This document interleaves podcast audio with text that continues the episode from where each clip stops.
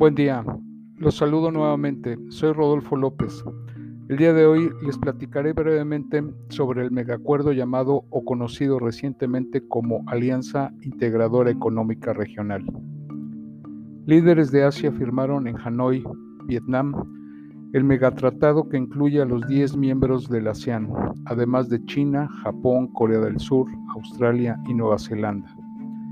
Entre todos los miembros suman casi un tercio de la población mundial y el 29% del Producto Interno Bruto del planeta.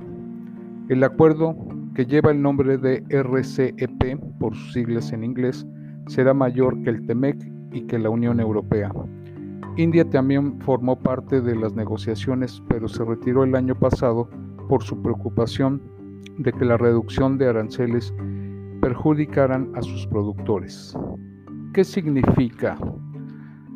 El RCEP eliminará aranceles a las importaciones por los próximos 20 años e incluye provisiones respecto a la propiedad intelectual, telecomunicaciones, servicios financieros, comercio electrónico, y servicios profesionales.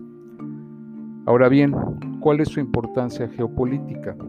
La idea del RCEP nació en 2012 y fue vista como una forma de China, el mayor importador y exportador de la región, de contrarrestar la influencia que Estados Unidos estaba formando en Asia-Pacífico bajo el gobierno de Barack Obama. Espero que les haya gustado y les dé una idea general de la relevancia que este tipo de acuerdos tienen en el mundo. Gracias y nos escuchamos hasta la próxima emisión.